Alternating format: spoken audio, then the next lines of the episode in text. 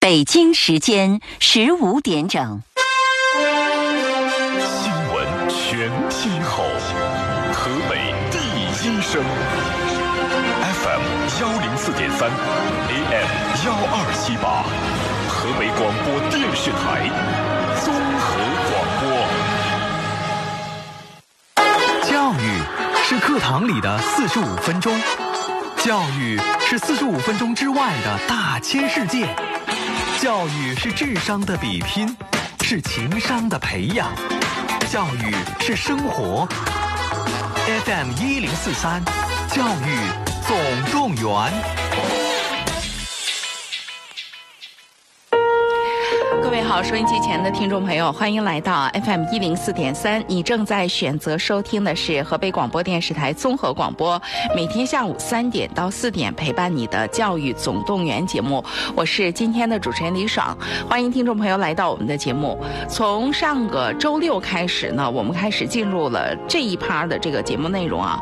我们将在这个教育总动员当中连续三期节目，跟参加艺考的这个孩子的。家长们来聊一聊这个艺考这个事儿，因为现在呢正好是一个时间点，艺考的孩子们正在经历着一场又一场的考试，呃，有一些孩子，几乎所有的孩子都要参加我们河北省的这个艺考联考。与之同时呢，还有一些在关专业上更想精进一些的孩子，呃，包括想获得更多机会的孩子，还会呃奔波一段时间，在差不多寒假结束以后，春节以后，大部分专业应该都。都是这个样子，可能要这个有一个月左右的时间，要参加各种各样的校考，那么去冲击一下自己的这个梦想哈。然后呢，对于艺术考生而言呢，其实最艰难的时候就要到来了。一个是考试本身是挺辛苦的，然后接下来啊，等到了这个专业的成绩以及专业的这一个基本的状况之后呢，还要。这个要比普通的考生更多一份这个，呃。难度就是马上就要从专业的学习当中调档，调回到文化课的学习当中，而且所剩的时间并不是很充裕了，三四五说到底也就是三个月的时间，这三个月可能要拼了命的再去冲一下文化成绩，而且这几年呢，我们会看到，不论是哪一个艺术门类的艺术考生，我们都能看到，其实对于文化课的要求呢是越来越高了，所以在整个的这个。过程当中，呃，一个孩子在高中段选择了。走艺术这一条道路的话，其实是应该意味着从一开始就更多的有准备，就更好的来协调好自己的这个专业学习和文化课学习之间的比例分配、精力分配啊等等事情。那么在艺术生学习的各个阶段呢，包括在应考的各个阶段呢，其实确实都应该有一些很专业的指导。而这个呢，对于我们很多包括艺术生的家长而言，并不像是普通考生，啊，因为大家都走这条路，你商量的人也多，你参考的人也多，啊，你身边的朋友能够给你反馈的信息也多，但是艺术生本来就少数，所以呢，很多家长也处于一个很孤立无援，不知道跟谁去商量的这么一个状态，所以呢，每年我们在这个做艺考生的这个指导的时候呢。我们都会发现，有时候包括很多家长问到的问题呢，你会觉得这个问题应该两年前问啊，三年前问啊，都会有可能。很多家长并不是很了解。那么每年我们都希望，呃，我们在做节目的时候，既是针对本年考生的，与之同时，我们希望留出一个量，也给其他想要走上艺术之路的这个孩子们以及家长们。我们会包括今天的节目邀请到我们的嘉宾宾。老师呢，来跟我们各位考生以及各位考生家长来分享分享这个呃艺术生之路这一路当中的这个拼搏奋斗，以及怎样合理的呃更科学的来规划来。这个拼搏奋斗。我们今天啊，专门为大家邀请到的是咱们呃石家庄四方艺术学校的校长，也是咱们省这个河北省美术书法艺考专家黄君碧黄老师。一会儿。再跟我们收音机前的听众朋友呢一起来聊。另外，今天我们也是一起来做节目的，还有我们这个这两天一直在一块聊天的。我们学艺清北的这个呃学业规划师甄彩丽老师，那么甄老师呢也特别在这个孩子们，尤其是高中段哈，呃孩子们的这个学业规划方面，呃是很有研究、很有探讨的。那么对于艺术生来讲呢，也会有很多很直接的建议。今天我们三个人来跟我们收音机前的各位。学生朋友，各位家长朋友，一起来聊一聊这个艺术生。我们今天着重聊到的是美术生和书法生这一个艺术门类的艺术考生们。好，欢迎听众朋友和我一起进入今天的节目。FM 一零四点三，教育总动员，欢迎继续收听。欢迎大家继续回来，这里是 FM 一零四点三河北广播电视台综合广播，每天下午三点到四点陪伴你的教育总动员节目，我是李爽。来，我们先认识一下今天的嘉宾黄君碧黄老师，黄老师好。嗯，李老师好。啊，黄老师，你知道吗？我真我真的觉得我在哪儿见过你。大众脸。不不不啊，那个呃，我我。这个黄老师始终恳切地说：“我们真的没见过，但是我真的见过你学校，啊，因为这个平常我们去医大医院这个去看病的路上，刚好打车是经过这个四方艺术学校的，这也是我们省会。”哎，我觉得你们学校挺长时间的了吧？就是挺有影响力的一个美术培训机构。嗯，对，已经有十一年的时间了，建校到现在。是吧？啊，而且就是有时候打车在那儿过的时候，就是要是刚好赶上你们放学。那是一个盛况，就是就是里边出来的学生会特别多，而且背着画架子什么的那样子的。对对，考试啊，有的时候参加一些个考试或者一些活动的时候，啊，看一些画展了，孩子们会，呃，有组织的，然后了外出。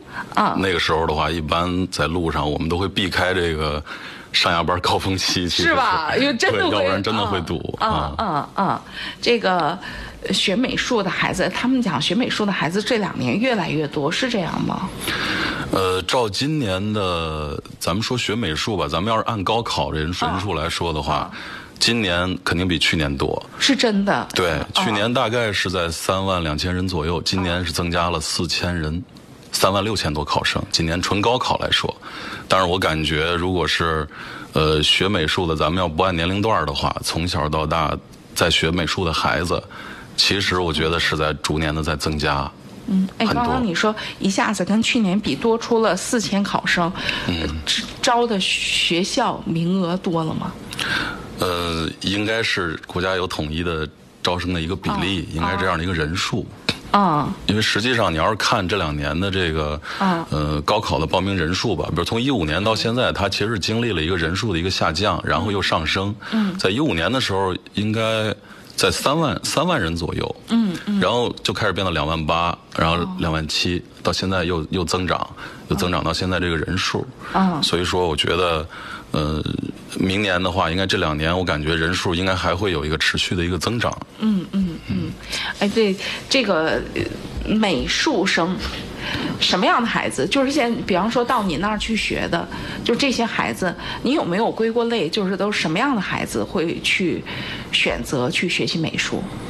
呃，归过 是吧？归过，肯定就是以这个高考作为一。一个这个目标吧，或者一道界，因为去学美术，拿着美术这个专业去冲击高考的孩子们，其实诉求是不一样的，而且这个产生诉求的时间点也是不一样的。对对，啊，因为这个孩子们基本上，呃，在之前的话，其实更多的孩子呢，可能就是因为喜好，我爱好，嗯，然后了呢，后来我我希望在美术上呢，进一步的有一个。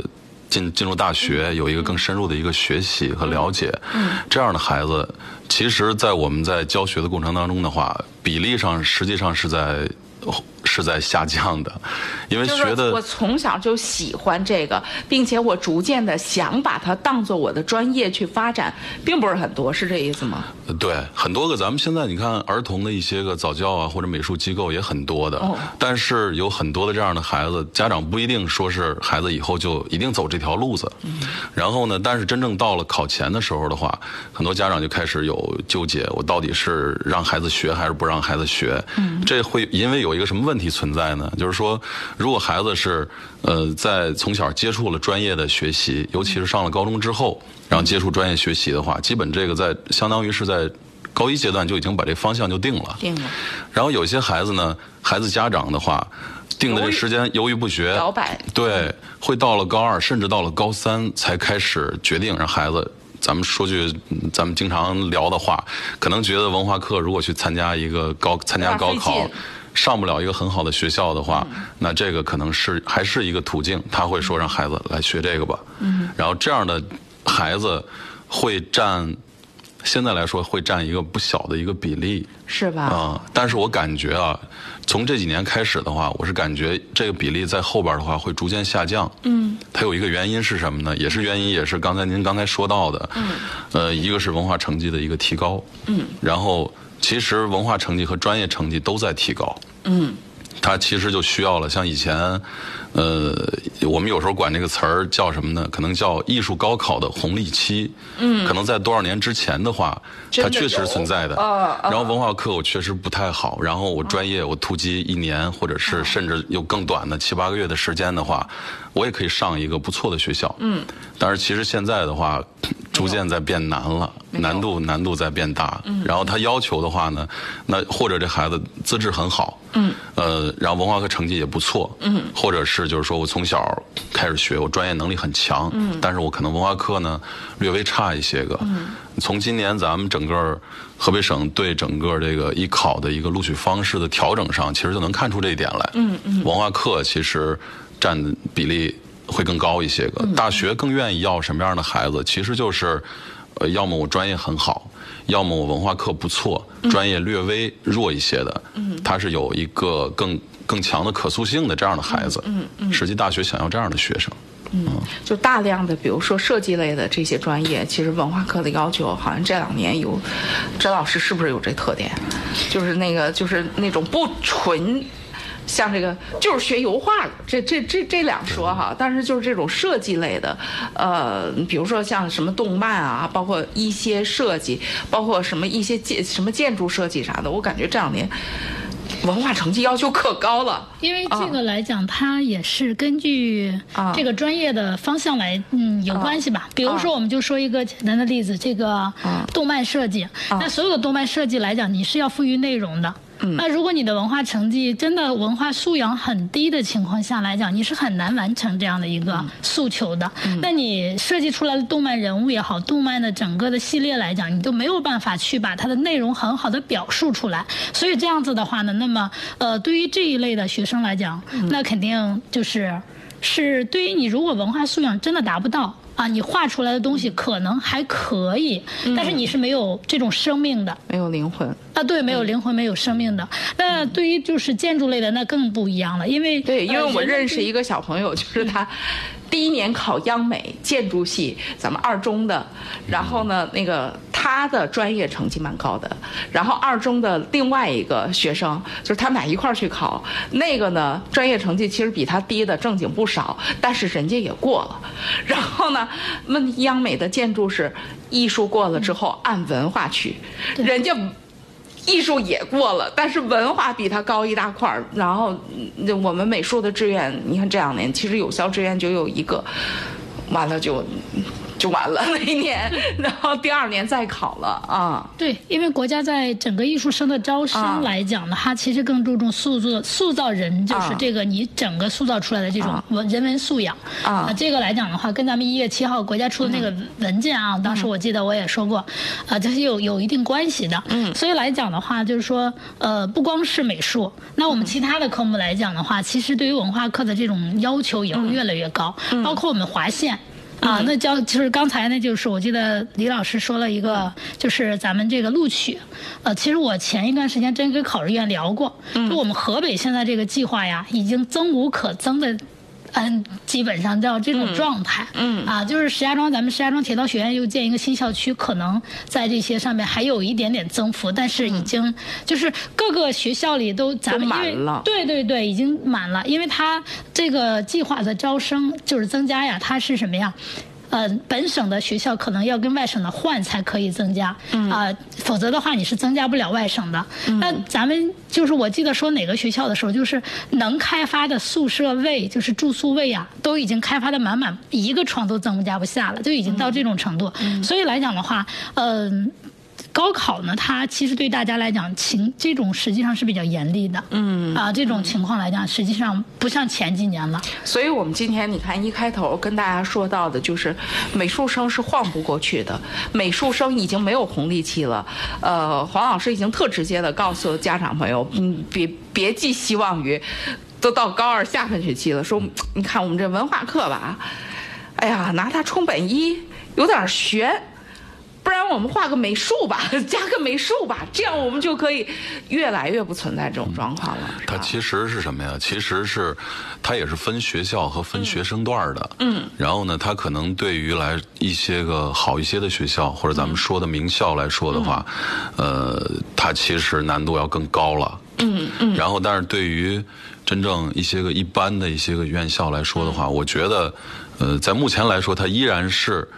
咱们去，如果把它当成一个捷径的话，它依然还算是一条，还是一个，还是一条。嗯，因为它，我们那时候有的时候跟孩子们在说呢，跟家长在沟通的时候也在说这个事儿。嗯，我说。文化课这块儿，孩子可能已经学了，高中学了三年，初中可能学了三年。文化课这儿可能，如果他再进步的空间可能不会太大。嗯。呃，比如说他文化课就是一直处在三百多分这样一个状态。嗯。然后持续了很长一段时间，那可能美术这块儿的话，或者书法这块儿的话，能给他一个。我们我们管这个叫什么叫重新洗牌的一次机会。嗯，他相当于在这块儿的话，那我做这个选择，他不至于说在我的高二高三的时间，那我就这么晃过去了。嗯，那这样的话，他可能直接奔的就是那样一个结果。所以我说，比方说这孩子到高二了，如果他一直是三百多分儿你让他产生。到达五百分的可能性特别难，特别辛苦。但是加上美术，它可能真的能够冲击到，就是，呃，一般五百分可能要的，比如说这个本本一，那那个线儿能过去，非常有可能能过去了，是吧？对对对，而且很多家长其实，呃，有的时候我们也是在聊，在说这些问题，就是说我们其实也不希望孩子说真能。考一个什么样的重点院校？因为他文化课成绩在那儿摆着呢。嗯。呃，就说我们有一个本科上国办的本科，我觉得很好。嗯。但实际上，我觉得对于这样一部分家长和孩子诉求来说的话，我觉得艺术这条路它依然是一个结痂的一个路径。我觉得是。给孩子多一个选择。对，但是你要是说，呃，他要想上一个。再好一些的学校，那这个要求对他们来说可能就要难一些了。嗯，那得付出可能比常人要多得多的付出才可以。我们问问学业规划师甄老师，你们在给孩子们嗯做这个沟通、做规划的时候，呃，会考虑到黄老师刚才说到的这样的这个状况吗？会。会，嗯，对于每一个家庭和每一个孩子来讲，上好的大学和，应该说对他自己自身的层次来讲，相对好的大学其实是他们的一个追求。那作为一个学业规划师来讲，如果不可以帮孩子规划到对他自己是最好的这种通道的情况下，那我觉得这个规划其实是不成功的。所以这有一个不一样。你比方说，我们前些日子，我们请这个这个就是做，呃，海外的这个。国外大学的人，所有人都强调，第一是专业，第二是第一是哪个国家，第二是专业，第三才是学校。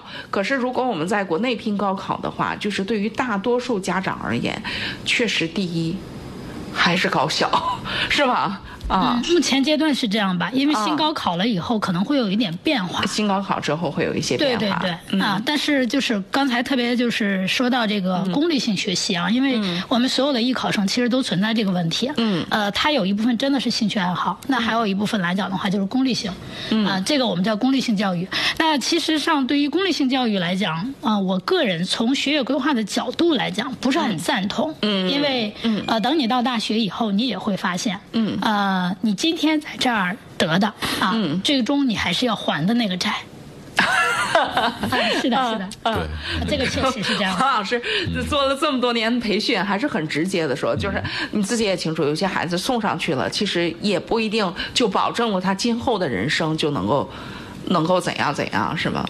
确实是因为那个高考这块儿吧，包括现在，其实大家都在说应试，嗯然后那艺考其实也是在应试，他不可能不去应试去，因为我们首先要保证孩子能上一所大学，在大学里头的话，我们希望他有一个更好的蜕变，嗯，但是从。基础来说，如果一个孩子有基础，他的文化课成绩也不错，嗯，然后专业课呢从小可能学的，那其实他在大学里面的一个课程的学习，包括机会就会更发展的机会，然后个人能力，包括以后的真正在真正进入工作之后，他的一个工作能力，嗯，呃，真的是会有很大的差异，因为我们单位也好，或者说我所知道的，包括一些设计公司、一些影视公司，嗯。实际在用人的时候的话，很明显能看得出来，这个孩子是一个在大学这个学习是个什么样的状态。嗯，那他的程度和表现，真的是有很大差异的。嗯嗯，来来，我们说说这个考试吧。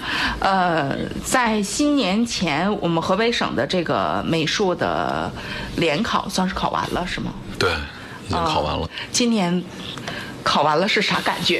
对，来来，跟我们说说，因为考完了嘛，就可以说了。嗯啊，因为那个今年的考题，咱们首先说考题吧，家长比较关注的这个，今年的考题，我们说我们说是非常的，呃，好画。其实它就是说没有太多的难点。啊，然后呢，考题出的相对来说一般也都是孩子们平时练习过的，都练习过的东西啊。它这个有一个好处是在哪儿呢？好处的话，其实就可以我学了多少东西，其实相对我展示的很充分。嗯。然后呢，它和这个偏题相比较的话，它的优势就是这个。然后对于只要是认真学的或者说学过的孩子，你这个最起码你得会画这些东西，它不难。啊。然后但是的话，呃，在真正的。咱们说的高手之间的 PK 和对决的情况下，那在这种评判的时候的话，可能就会有些难度，对，有点就是他拉不开梯度，是这个意思。他实际上在最顶尖的这波孩子，他们能力展示上可能会有一定的影响，因为他们可能能力的话，我可能不局不不局限于这样的一些传统的一些偏传统的这个考题，啊，那。他更喜欢，就跟咱们说的加分题，可能今年没有出。那对于最顶尖这波孩子来说，他们会有这样的一个感觉。这也是我们在和考完之后，和不同的这个成绩的孩子在沟通、在交流的时候，他们的一些反馈吧，也是啊。就是大多数孩子考完之后，就是自我感觉应该还不错，还不错，是吧？自我感觉应该都还很好，都会画。对，所以今年可能出现的问题是自我感觉很好，然后等到最后一出成绩，哎。哎，没有自我感觉的好是吧？这个年年都会有这样的情况，年年都会有啊啊啊！呃，然后我们要说说这这是这部分孩子，还有一部分孩子，呃，包括我们培训机构里，呃，接下来是有一些孩子是要去参加校考的，是吗？对对，嗯，因为校考可能是现在我们我们的一个工作的一个重点。嗯，因为学校学校里边的孩子现在去参加，咱们甭管是咱们说的这个，呃，三十一所呀，包括九大美院呀这样的一些学校的一些考试，然后还有一些个就是，呃，可以独立设置单招考试的一些学校的考试。我们现在也是主要针对，呃，这方面的一些个学校，还有往年的一些个考题啊、考试要求啊，然后来开展的这样一些个课程。嗯。但是说说回来，这样的一些个考试的话，其实难度就要比咱们省联考就要高一些了。所以这个是每个每个这个艺术门类是不一样的。比如说，我们上周来的这个播音主持专业的老师，就针对今年播音主持专业的这个录取情况哈，呃，政策的调整哈，就会特别的告诉考生朋友，今年所有能考的你都去考好，因为说不准。但是美术好像不是，美术就是有些孩子就是。呃，如果你没有，比方说像刚刚黄老师所说到的，你从小没有付出很多这个艺术上的这个学习和是什么，你冲击那个特别高的，其实没什么特别大的意义，是吧？啊，因为那个，因为还有一点儿，就是因为联考的这个，我们也是在。在分析这个事儿，联考的话，它其实把考题的这样一个广泛性给打开了，然后并没有出太偏的题。原因也是因为今年。呃，美术联考这块这个分数，更多的学校来参照这个分数来录取，它不像说是播音主持或者编导他们的属于这应该属于校际的一个联考，对，他们承认这个成绩的学校会偏少，嗯，但是美术的承认联考成绩的学校非常多，嗯，咱们省内所有的大学，嗯，呃，基本上所有的大学，包括咱们省外、省外省承认联考成绩的学校，也有一百所左右这样的学校，嗯，所以说它这个成绩的话，其实涵盖的。学校会非常多，所以说他其实我们有的时候建议孩子们，呃，以前校考学校多的时候，我们也建议能冲击，我们去冲击一下，多冲击几个学校。嗯然后，但是现在的话，实际上。呃，因为你还有另外一项很重要的任务是文化课，是文化课 是吧？很重要的。所以孩子们会说了，那如果我觉得可能我冲击中央美术学院或者清华美院，那我的实力不不够的话，呃，包括有一些，比如咱们北京电影学院、北京服装学院这样的学校，它是有单独要考的，呃，比如说设计的一些个内容的这些课课程的话，可能我没有学过，我没时间学，没有准备。那现在他最好的办法可能就是学习文化课。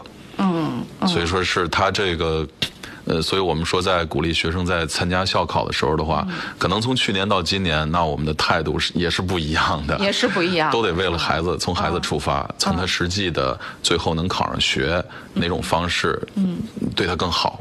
嗯，从这点上出发。嗯嗯，所以美术某种程度上是我理解对吗？是，呃，今年其实跟往年就是跟以前比起来，刚好又不一样，刚好跟那个播音主持是不一样的。就是这一次，因为现在我们承认这个联考的学校越来越多了，那对于大多数就是可能是中等水平的这些孩子，或者除了最尖儿那几个学校之外。的校考之外，剩下大部分的，你衡量一下自己的实力。如果没必要特别需要你再去到处奔波的，你不如把这时间省下来，赶紧好好学文化课了，是这意思吧？对，我们也其实也做过一个比较，因为这个专业课已经考完了，啊，然后那个专业课和这个文化课这个分数，咱们最直接的说法吧，就是说，如果我专业课比另外一个同学少考了一分如果我想和他在综合分上，嗯。拿一样的分数的话，我文化课我要比他要多考五点八分左右这样的一个分数，我才能追追上他的综合分。嗯嗯嗯。但是现在这是美术，河北省的话是头一年按综合分录取，往年的话咱们都是文化课过了咱们的省的这个那个艺术类的这个本科提档线就是可以。这两位老师谁讲？今年是怎么个录取方法？美术。嗯，要不然黄校长先讲。这个规则都是实际的啊。因为这个的话，特别实际的。因为这个事儿的话，其实这是对对美术对美术这个行业来说，或者说美术艺考来说的话，是很重要的一个改变。啊。以前的话，多少年了，全部都是咱们说的话叫文过专排，文化课达到线儿，按专业课从高到低录取。这是一类。这是一类。现在依然有这样的学校。嗯。然后的话。今年的话，咱们整个省联考这块就改成了，已经改成了，呃，简单点说叫三期，实际上是文化课的百分之三十，文化课的总分你考了多少分占百分之三十。然后呢，专业课的分数除以专业课的满分是三百分嘛？专业课的分数除以三百的满分，然后再乘以七百五十分，这就相当于换算成了文化课成绩，然后再乘以零点七，然后他们相加得出来的是今年的。呃，你的综合分哦，今年所有河北省的院校是按这个综合分来录取的哦，所以说这个改变的话，其实呃也可以。从两个方面来看。啊，一个方面是什么呢？就是说，为什么说了？我说文化课如果成绩像以前可能略低一点的，我来学习美术，我可以没有问题。但现在的话，可能文化课高一些的孩子他就很占优势。嗯，那比如说了，像我这可能跟我刚才说的一个观点相悖，是相悖在哪儿？就是说以前我说我说学的越早越好，美术，对吧？然后了，现在的话，那如果我文化课非常高，我学的晚一点，结果我文化我专业课成绩考的一般，也并不是太高，但是我依然可以上一个不错的学校。但是真正文化课的话，你大概你得保证你得在，呃，四百大几到五百多分但这样的孩子本身在美术生里头就不多。嗯，本身就不多，嗯，所以说他没有太大的，没有影响整个大面积的美术生的一个选择艺术与否的这个问题，嗯，所以说这块的一个调整的话，实际上也是我们在我们在呃教学和我们在给学生做做这个高考辅导还有包括他整个这个呃文化和专业的这样一个准备的时候的话，我们会考虑的，所以我们也会加入文化课学习，我们也不会。只是上专业课，嗯，因为要不然的话他也不行。那个培训机构，因为我知道好多美术孩学美术的孩子，然后高考完了回来之后，其实他也回不到学校去了，因为进度都不一样。那孩子们会再继续进入这个培训机构，开始玩命了。就是我们的这个培训机构里面有专业这一块，还有文化这一块，是这意思吗？大部分现在现在大部分都有，是吧？全都是一块来，就得一块一块来保证这个孩子最后的冲刺，是吧？对，相当于他在专。业专业集训之后的话，在六七月份，一直到他的那个高考考前，一般我们到考前一个月到一个半月的时候，我们文化课才会停，才会停。然后在这之前的话，一直都是专业加文化，只不过跟就是说文化课占的时间要少少一些个。对。然后等联考完之后的话，我们文化课真正加大量了，就直接加大量了。有些孩子他是需要文化课学习的，那可能他就现在就已经开始天天上文化课。嗯，但是我们确确实会看到，呃，会有一个感觉，就是尤其是美术生啊，我们真的会有感觉，就是，呃，很多美术生，就是因为他整个在这个学习的过程当中，他是涉及到，他要比普通的孩子，呃，他要自己掂量。所以我们真的会看到，就是这个同龄的美术生和同龄的普通考生比起来，大部分美术生会比较社会化程度会比较高，会成熟一些，成熟一些，会相对成熟一些，会会遇到这个什么各种各样的状况的时候，哈，啊，这也是我们今天呃请到这个黄俊碧老师，然后今天黄老师很实在的跟大家分享了很多美术生可能会遇到的问题。那么我们在后半段呢。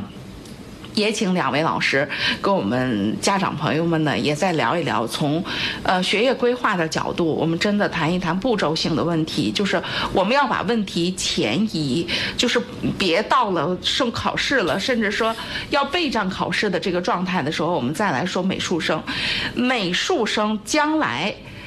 他要上的学，以及将来他要从事的职业，和普通孩子他是不一样的。他不一样在哪儿啊？这个家长有没有做好准备？我觉得好多家长是冲着先上个大学再说，嗯。但是可能后面也许没有什么太多的准备，这个呢恐怕越到以后，呃越会强调这个，而且很多孩子如果其实你不弄好了，他会很痛苦，就是他要搞清楚他要做什么。这个呢，我们后面请黄老师，也请甄老师呢来跟我们收音机前的听众朋友再来讲一讲。我们先进一下广告。FM 一零四点三，教育总动员。欢迎继续收听。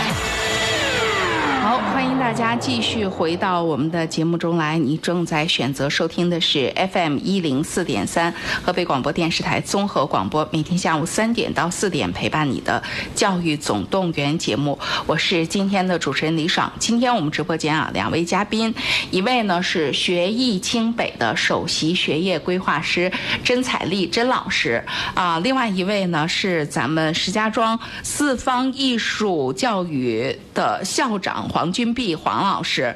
呃，黄老师呢也是咱们省会的美术书法艺考的这个专家。今天呢，两位老师呃，针对这个艺考当中的美术生的这一些情况啊，跟我们听众朋友做了一些交流。刚才这个老师们也都强调了一些趋势性的这样的一些问题啊。呃，另外呢，就是我们确实会发现这个美术生，因为或者说艺考生从一开始他就选择了一个不太一样的路径，因为一说到艺术嘛，他确实是不是所有人都能干得来的，他确实是嗯属于比较个性的。这个部分，所以我接下来想请教一下。首先请教一下甄老师，刚刚你也说，如果不能把这个孩子给他更好的规划，让他不论是学学业上还是个人发展上，那都不叫一个好的学业规划师。那。呃，像你会，就是刚刚像这个黄老师也说到，呃，一学艺术呢，确实是给孩子又多了一个可能性哈。呃，你会在什么情形下跟孩子来探讨要不要去突破一下这个可能性？呃，一般的这种情况来讲的话，如果初二找到我的时候，我可能就会让孩子去思考。啊。呃，家长也要去思考，因为高一是初二是吧？对，初二的时候，因为有些孩子他的确的确在这方面有一些天赋，嗯，但是呢，就是呃，孩子对于文化课这块来讲有相对弱一点，嗯，那我们都知道，在未来呢，这个中考啊，就有百分之五十的学生要上高职，百分之五十的学生升入高中，而且现在中考是有美术艺考的，对，就是有一些学校，呃，都会招一些这个美。术生对对对，像咱们石家庄二中啊、二南呀，包括一中啊这些学校呀，全部都有。对对对，它全部都有的。所以就是呃，在我们高初二的时候开始去做孩子未来规划了，那么这个时候我们就应该去考虑了。嗯，中考是一方面吧，那么就是说你通过艺术类的，可能低个二十分左右进入到你理想的高中，这是一条。那么除了这个之外呢，就是我本身啊，在这个。呃，中考以后升进入到高中了，我因为高中的课程嘛，它的发生了变化，那确实我学起来困难了。那也有这种，但是我又有有这方面的特长。那我知道很多孩子，咱们呃，尤其是小学的时候，对，现在好多孩子是中间上了中学段了，人家小学一直参加各种各样的美术机构学着的啊，他有各种艺术特长啊。这个时候呢，就是我觉得我们可以拿出来考虑一下，我们这个艺术特长是不是在这个时候。嗯嗯，再来去运用一下。那如果说呃有这样的想法，并且恰巧呢又符合条件，这个时候我会建议。但如果是零基础的，呃，说实话的，就是从我个人的呃这种那个什么来讲，我不特别建议。呃，因为我们是有得有失。当你零基础的时候呢，你去学美术的，你要占花费你很多的时间。还花费很多金钱 啊！我们抛开金钱不说，因为高中生啊，什么最贵？我经常说一句话：时间最贵。时间啊，你家长花点钱都不算什么，但是呢，就是你花多少钱都买不来这个时间。嗯，所以来讲，如果你是零基础的，这个时候你再去学美术也好，学播音主持也好，或者学我们其他任何一个艺术类别都一样，那你所花费的精力来讲，可能还不如你真正踏实下来学学文化课，把这个心踏下来。嗯。啊，但是呢，就是说你确实有这方面的基础，有是这边方面的兴趣爱好。呃，举个例子啊，我一直说我是高一的家长，呃，我们家孩子从小画的特别好，啊，但是他不喜欢这件事儿。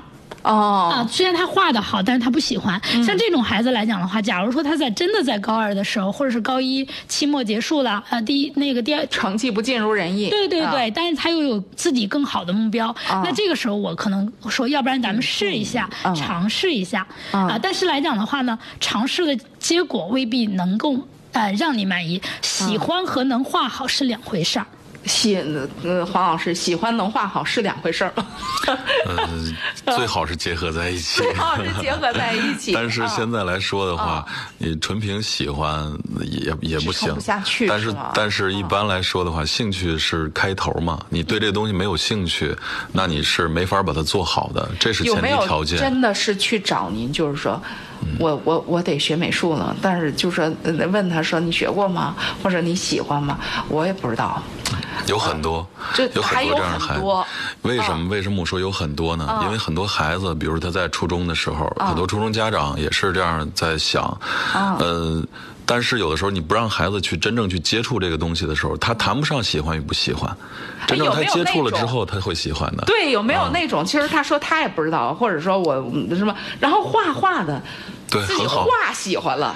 而且很多孩子又是这样的一种情况，就是这样的。因为美术，咱们知道美画画是孩子的天性，他即使到了长大之后。咱们有的时候也是，有时候顺手在本上了，有时候就跟咱们说，孩子们上课的时候没事勾点这个，勾点那个的，画小人儿什么的。他其实这个东西本身能带给他愉悦，而且所有的东西，尤其是像美术这个，其实在入口的时候的话，他的要求并不是那么的高。嗯。然后的话，每个人都是给你根笔，给你个颜色，你就可以画。嗯。其实想提起兴趣来很容易，比如他从我不会画，然后那我可能经过几天的训练，我可以画出一个。很有立体感的一个球体，嗯嗯，他这样对他是有成就感的。那这种成就感，可能恰恰是他在现在学文化课某科的时候丧失的。学不明白的。他其实就是说，在这方面的话，有了成就感，然后呢，他自身他会对这东西就会有更多关注。然后的话，逐渐他会把这种兴趣转化为坚持。然后那那接着往前走的话，那其实就可以把这事儿做好。嗯，还是这样的一个过程。嗯，我觉得其实每个专业也是，它其实，在吸引人过来的这一点，吸引你的兴趣点过来的时候，入口一定不会是太高的。一一做太难，很多人就退却了。嗯，是这样的。嗯，所以这也也是就是刚刚黄老师说到的这点，这也是这两年美术美术生这么热的一个很重要的这个原因哈。呃，学习规划谁要跟我们说说这个比例分配？你刚刚说的这个时间最宝贵。但是对于美术生，就是这么艰难的一件事情。你干了这个，就干不了那个。你画一幅素描，快也得一个多小时，呃，三个小时画一幅是很正常的事情。对啊，所以，嗯。就是在时间分配这个事情上来讲，为什么我不建议特别晚的孩子们去学啊？就是如果你真的晚了以后呢，那很多文化课呀，还有一些那什么，你想减就减不起来，真的支绷不开这时间是吧？啊，因为你的基础已经比别人弱了。啊，所以呢，就是说你特别弱的情况下，那你零基础，你花费在美术这件事情上，或者说你在其他的艺术类别的这件事情上，你首先要比别人已经有基础的花费的时间更久。嗯啊，那么我们在一直讲这个学习学习学习安排的时候，我们也说过，高二这一年、初二这一年，它像很多学校啊，相当于一年学两年的知识。嗯，那你想啊，你要把你很多的时间去花费在这个学习艺术类别的这些课程上去，那你就没有时间跟着学校的节奏走，那你的文化课只能越来越弱。嗯啊，那现在的高考模式呢，就要求你的文化课要不断提升、不断提高。那包括其实它的划线，它也要求你本科线的百分之七十五这样的一个呃那个什么啊一个要求。那不像过去了，可能两百分、两百多一点是吧，就能过线。那现在来讲的话，你的文化线可能没有那么低了，三百去了。对，所以这样子的话呢，它何况是你的文化课来，过去我们就是美术生有一个说法，统考的这个成绩好像两百二以下。呃，上本科的几率就不高了，是吧？但是现在来讲，可能又发生变化了，因为你的文化课真的绝对高的话，你两百二仍然是可以的，因为你有权重相加嘛。嗯啊，所以这一点来讲的话，那这这个是今年高考政策变化来对于美术生来讲，它一个特别的变化。嗯，对于文化课成绩、艺术成绩不高的学生是利好的，但是对于文就是文化课成绩不高，但是对于那个什么来讲，艺术类的他非常高的学生来讲，那这个就不是一个好的消息了。所以每年每年，反正不能，反正不同的人，嗯，具体到每一个孩子的时候，这都是不一样。都是有不同。我们每年高考填报志愿的时候，都会请各个学校的，呃，包括填报老师，像甄老师这样的来做节目。然后基本上，因为大多数的高中的做这个志愿填报的老师，也都对这个学校的整个的状况如数家珍。你要报哪个？你大体成绩是什么？孩子大体兴趣是什么？大多数就敢。跟你说，你可以试试，或者你就确实算了。唯独美术不一样，就是一定会说，你要找到招生办的老师，你要跟他确确认啊，就是因为每个学校跟每个学校好像都不太一样啊。都会有调整，其实是吧？而且每年跟每年还不一样，都会有区别，所以这也是我们在头疼的地方啊。你们 我们也很头疼。嗯嗯嗯。今年最大的特点是什么？我们归纳几个呢？呃，今年的话，其实我感觉校考学校，其实现在在咱们这儿做的单招的学校，跟往年如果相比较的话，区别并不算太大。嗯。呃，因为真正考这些学校的，他们的招生的对象。基本上也是，咱们就是呃，平常俗话讲的，就是说专业成绩好一点的孩子，文化课成绩也不错的孩子，嗯，才上这些学校，他们才会录取这样的。嗯，所以说针对好一点的学生来说，和这些院校来说没有太大的区别。嗯，更大的一个区别也跟张老师刚才说的似的，其实就是说我专业也不是特别好，文化也不是特别高。嗯，这会很纠结。你会你就得掂量，就得掂量。但其实是真这波孩子的话，他其实我感觉，呃，甭管是从今年的政策，还是从以后的一些个政策制定上，我感觉对这样一波孩子会有一个比较大的影响。这也就直接影响了咱们在选择学习美术、学习参加艺考的这样的一个方向了。你得慎重，是吗？对，我是觉得这个，呃，真正你要是我要真喜欢。然后，那我其他不管不顾，我就想学这个。那你那那就别说了，义无反顾的你就选择就结了。然后了，我专业不行，我学专业；文化不行，我加强文化。但如果说一直是在徘徊，嗯，我可能专业我怕也学不好，文化我怕也丢了。那其实这样的话，我一般给家长的建议反倒是，你就定好了学就学，那咱们就努力往下做，剩下的交给孩子和老师的配合就可以了。嗯嗯嗯，所以每次我们会发现这个，就是而且我们会发现有一个特点哈，就是每次这个呃美术老师，呃来我们这儿做节目的时候，尤其是相对比较早的，比如说像刚刚甄老师所说到的这个初中段的，或者是刚刚高一的，然后你要一问说我我们这个美术，呃您看需要怎么加强一下，所有美美术老师都会告诉我们说。跟着我学就行了，你要把文化课弄好了。黄老师也这样是吧？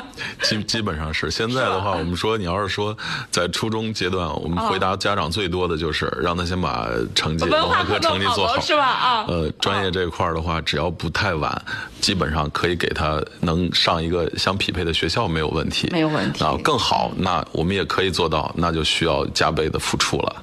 是吗？但是绝大部分来说，应该是呃，在文化课基础真正能学好的基础之上，嗯，他其实学习态度、学习方法，然后了学习的包括这个意志力，如果能学好文化课，那我相信这三点他都具备。那学任何一个专业也一样，也缺不了这个。发现美术生啊，他们在艺考完了之后，往往。